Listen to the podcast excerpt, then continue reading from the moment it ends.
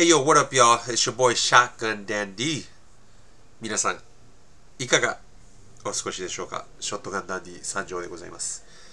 はい。ってことでですね、今回は、えーエピソード6ですね、ポッドキャストを始めて、えー6話目のエピソード6でございますね。えーまだまだショットガンダンディの過去について、えお話ししていっている段階でございます。え前回はですね、いろいろあって、まあ、沖縄で、え過ごしてた時期ですねの話でで結婚して子供もでき、えーでもマルチ商法というものにのめり込み、えーストリップクラブの DJ を辞めて、えー沖縄から愛知県に移り住む時ですね。えーってことで早速続きということであの入っていきたいと思います。はい、えー年はですね2006年でしたね。前回でねちょっと曖昧だったんですけどもあの調べてみたら2006年のえ10月ですね思い出したんですけども2006年の10月に、えー沖縄から愛知県に移りました。はい、でそこから10月からあのその伝送のね工場で働くことになります。すみません、コーヒー飲んじゃってます。はい、えーで、えーその伝送っていうのがね、な何が魅力的だっていうかっていうと、あの沖縄よりも圧倒的にまず給料が高いっていうのはもちろんなんですけども、あの量を用意してくれてるんですよ、その工場が。なので、住む場所も、えーほぼただ、まあ、光熱費もただだったかな、あれ。はい。あの、光熱費もただでしたね。はい、家賃光熱費はただで、えー本当に働くだ働きに行くだけの状態ができるっていうのが、まあ、魅力的で、まあ、各地方から特に沖縄の人が多かったんですけど、えー各地方から集まってこう働きに来るっていう状態だったんですけどその寮っていうのがですね、まあ、いろんな形の寮があったんですけど自分はその中でも、まあ、中ぐらいかな、えー中のちょっと下ぐらいのところなんですけどまあ見た目はですね、団地、元団地だったんだろうなっていうような、あの独特な四角いね、えー何のおしゃれ感もない、えー団地ですね。でそ、その当時ですでにめちゃめちゃ古かったですね。はい。で、それのなんか5階建てぐらいでエレベーターはもちろんついてなくて、で、それが、えー3、4棟ぐらい立ってるところに、えー住んでました。自分はそこの3階か4階に住みましたね。はい。で、多分各部屋各部屋全部一緒なんですけども、3LDK なんですよ。で、3LDK のそれぞれの部屋に1人ずつ住む感じですね、知らない人が。はい。で、LDK のところはまあ共有スペース。で、トイレが、汚いトイレが一つその各部屋にあって、えー風呂はないって感じですね、シャワーの。ユニットバスすらもないみたいな。で、えー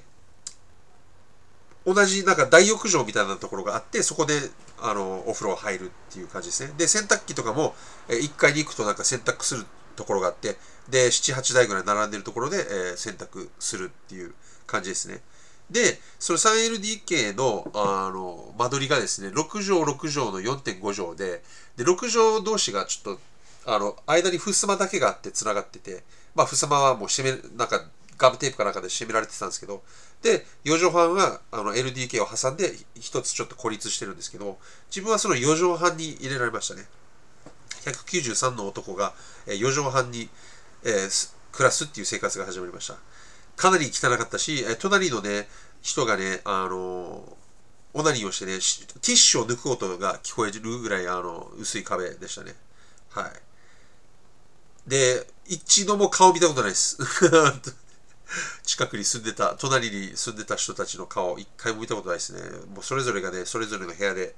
えー暮らしてるって感じですね。はい。でまあ朝起きたらバスが、えー来るわけですよ。その敷地に。でまあ工場に向かう人たちが乗ってで、まあ、工場に行くっていう、えースタイルですね。はい。で工場もですねまあ8時間が基本なんですけど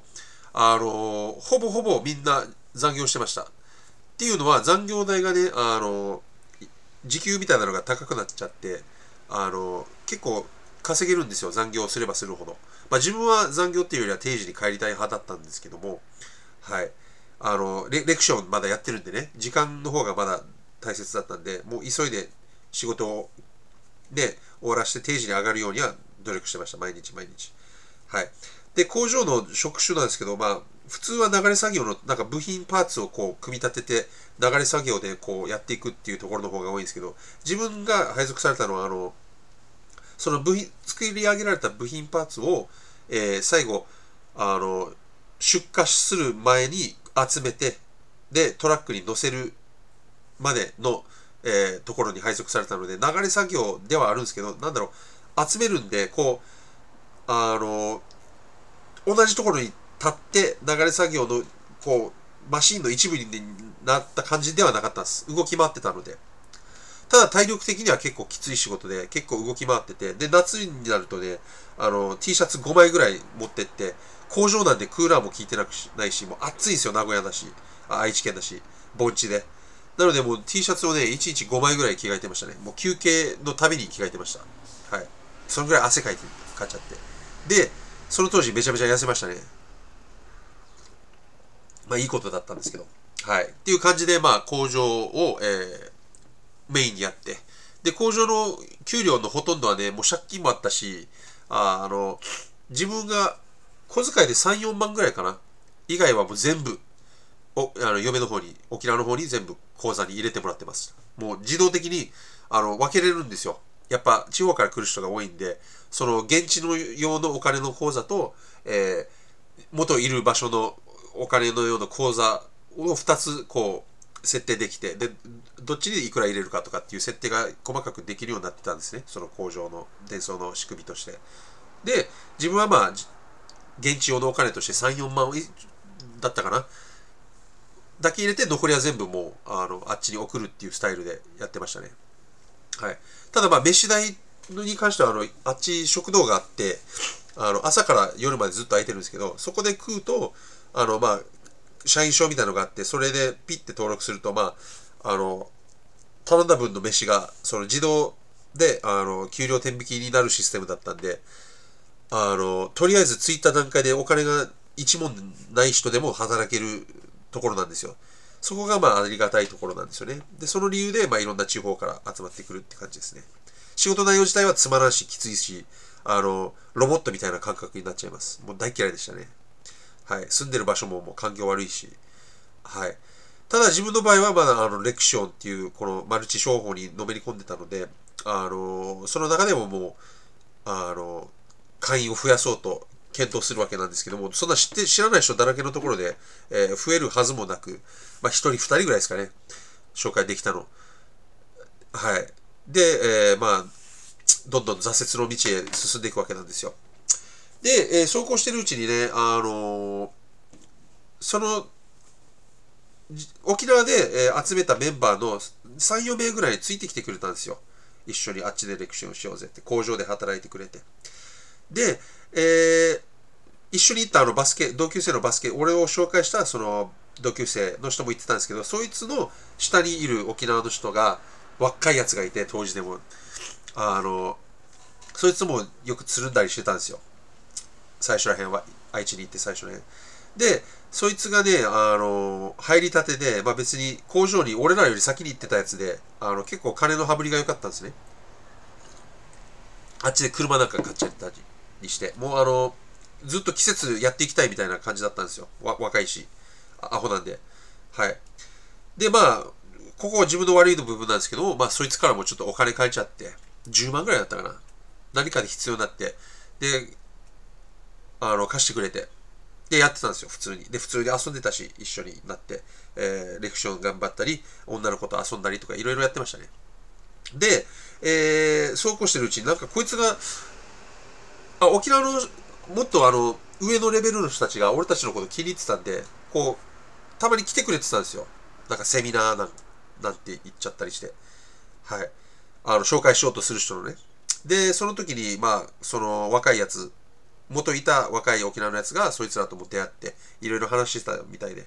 はい。で、何回かこの上の人たちが愛知に来るようになった時にあり日、なんか呼ばれて、俺とその、俺を紹介してくれたバスケのやつね、呼ばれて居酒屋に。で、お前らなんかこいつから金借りてるみたいだな、とか言われて。ああ、はい、一応、つって。なんかいろいろ困ってるみたいだぞ、みたいなこと言われて。なんか、どうやらこの、俺に金貸してたやつら、俺と、まあ、そいつにも貸してたんですけど、あの、俺を招待してたやつ。はい。に、のことをチクってたみたいなんですよ。なんか悪いように言ってたみたいで。で、それが問題になって。で、えー、まあ、話を簡単に結論だけ言うと、やめさせられたんですよ、もうそのレクション自体も。なんか、ああだこうだ、嘘言われて。はい。もう本当に、でもまあ、言い返すあれもないし、実際借りてはいたんで、あの、もう嫌と思って、そこでも一気に気持ちが薄れて、はい。で、夢を叶わず、えー、本当に中途半端なまま、えー、そのマルチ称号のレクシオンすらもやめてしまいましたね。それが7年ぐらいかな。そう、2006年の10月からいて、そう、2007年のどっかの時点でやめましたね。はい。で、まあ、そんな終わり方で、急にレクションもなくなって、で、その時本当にそれがもう夢だったんで、あの、稼いで、えー、仕事しないでいいように、えー、お金のフローを作って、そこからもう自分の好きなことをやっていくっていう大きな夢を持ってやってたんで、その当時は。今思えば、ただの本当にアホなんですけど。それやめさせられた時、非常に非常にあの落ち込みましたね。はい。この俺を紹介してくれたやつと2人でめちゃめちゃ落ち込んで、で、どうすんだよ、っつって。で、そいつとももうそ、その日以来あんまり会わなくなっちゃいましたね。はい。ですね。で、えー、ちょうどその辞めさせられる数ヶ月前ぐらいかな、に、あのー、あれですよ。ついに凶暴のね、あの凶暴な男、ドン・サンデーとですね、出会ったわけなんですよ。はい、2007年頃。はい、いつも通りね、こう仕事、ね、工場の仕事行くと、あのー、新しい人が入ってくると、ね、紹介してくるわけですよ。そしたらね、ウータンクランのあの、有名なロゴ、W っていうでかい黄色、黒い T シャツにね、黄色の W って書かれたあの有名なウータンのクランのロゴわかると思うんですけども、あれを T シャツを作業着の下に着て、あの、のしのしと歩いてくる190、俺と同じぐらいの身長のでっかいスキンヘッドのね、日本人が来るわけですよ。のしのしと。なんだこいつはってなりましたよね。この、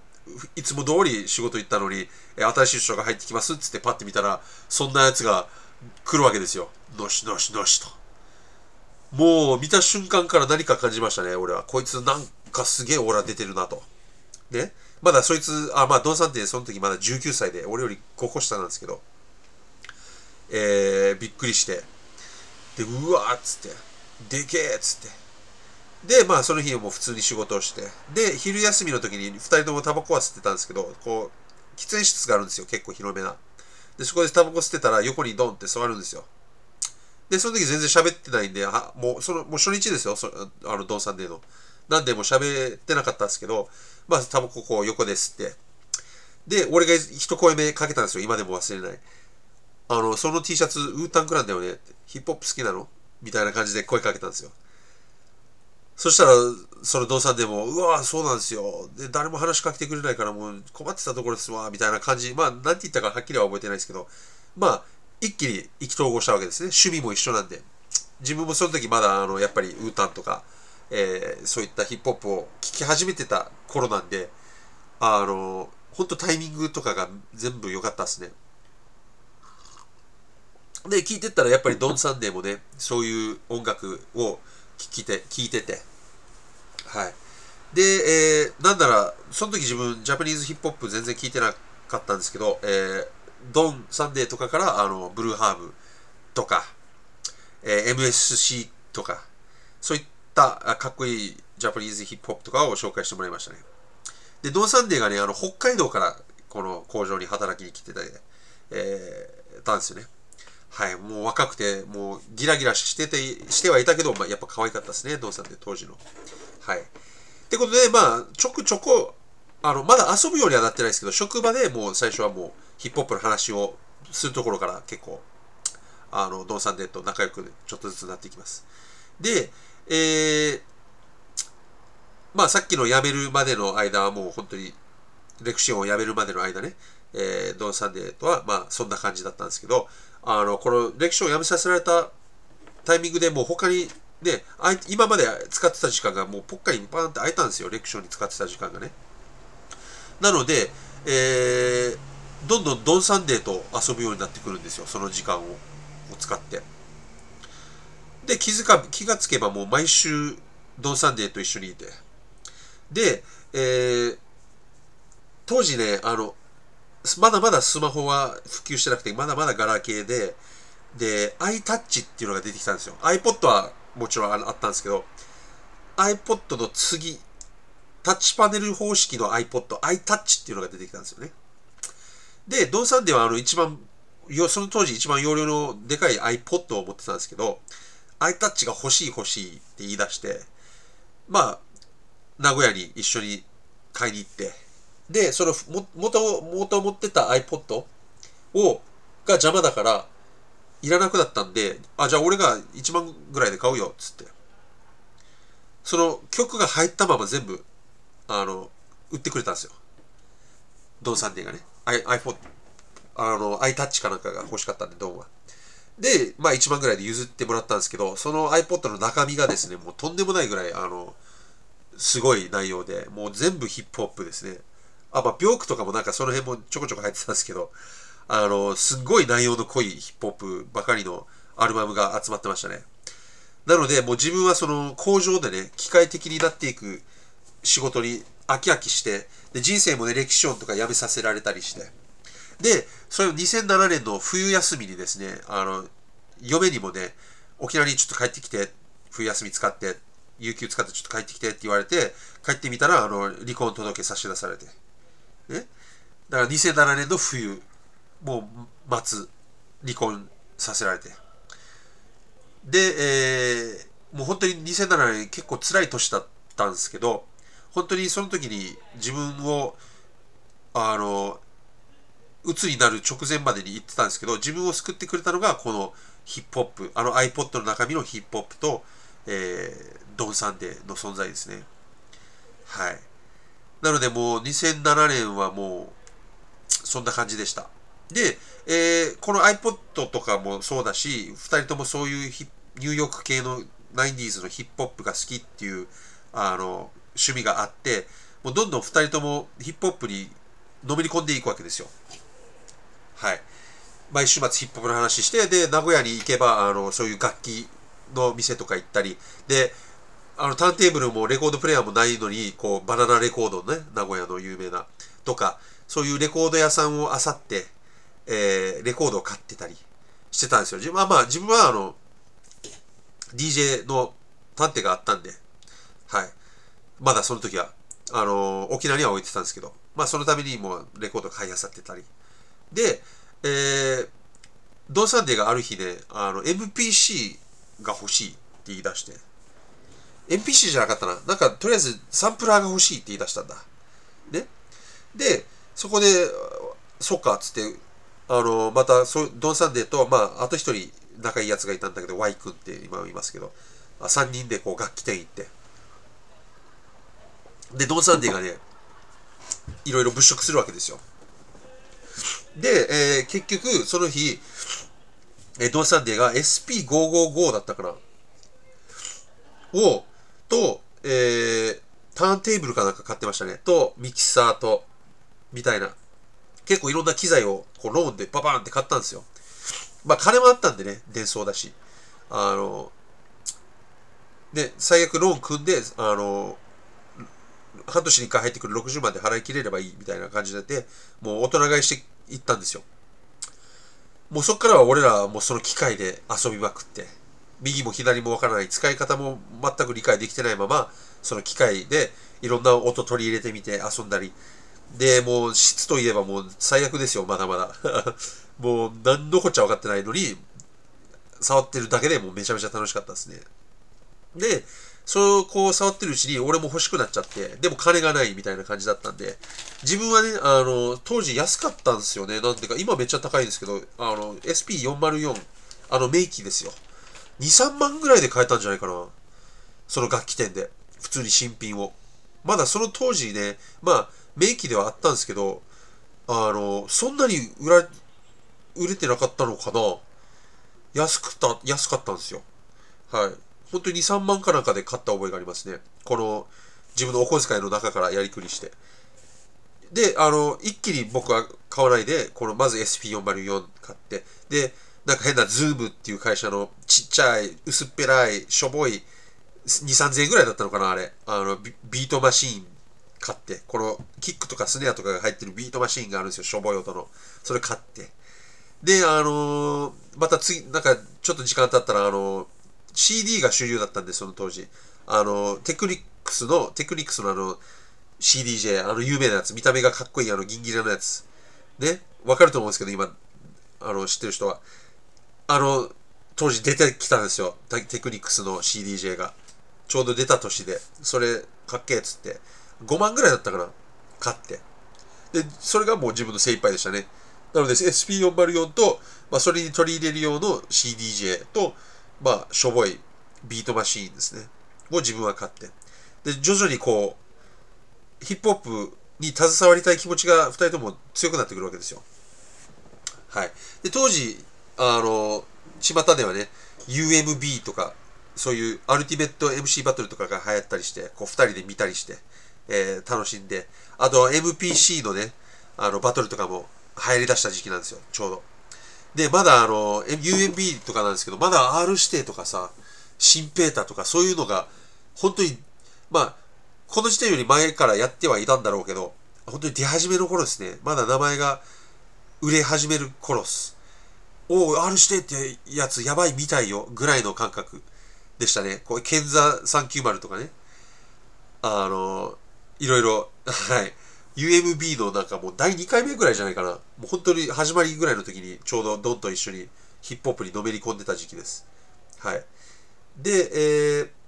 呂布カルマとかもね、まだ名前が売れてない時で、俺ら愛知にいたんで、あの人は愛知の人、名古屋の人なんですけど、あの、名古屋のクラブとかに2人で行ったこともあって、そその時とかにも呂布カルマの名前とか聞いてたりしてましたね。まだトコナ X とかがめちゃめちゃ、まあもうなくなってはいたんですけど、名古屋といえばもうトカナ X っていう時代でしたね、まだまだ。はい。で、まあ、ドンとかね、あの、ヒップホップにのめり込んで、で、あの、あいつ、ブーム、iPod を挿して流し切れるでっかいブームボックスみたいなのを買ったんですよ。あの、80年代の黒人たちが持ってそうな、見た目がめっちゃかっこいいやつあるんですよ。それをあいつもう、見た目ジャケ買いして、で、それを持って、俺たちあの、名古屋のクラブの前まで行って、入らずにクラブにお金ないから。あの、外で、ね、そのブームボックスでその iPod の、ね、90年代のかっけえヒップホップ流して大音量で。でそこでサイファーとかす始めるわけですよ下手くそなラップで。いや楽しかったですねあの時期は。はい。って感じで本当にどんどん2人ともあのヒップホップにのめり込んでって日に日に。で、えーまあ、ビートメーカーとして、えー、目覚めようとしている段階ですねここは。はい。まあそうですね。で、まだまだいろんな話があるんで、また次回で、このドン・サンデーとの、えー、出来事をいろいろお話ししていこうかなと思うんですけども、今回もう20分過ぎちゃったんで、本当は20分以内に収めたいところを、えー、また過ぎてしまったので、まあ、今回今回はちょっとブレーキかけてこの辺にしていきたいと思います。えー、いつも本当にお聞きいただきありがとうございます。長い時間いただきありがとうございます。えー、本当に心から感謝しております。でね、このポッドキャストと僕のその他の動きで、えー、一人でも多くの人をね、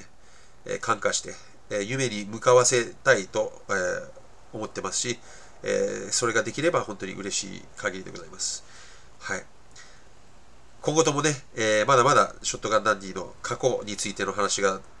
続いていきますので、えー、今後ともご清聴よろしくお願いいたします。はい。それではこの辺で、えー、今回は終わらせていただきたいと思います。皆様、良い人生を。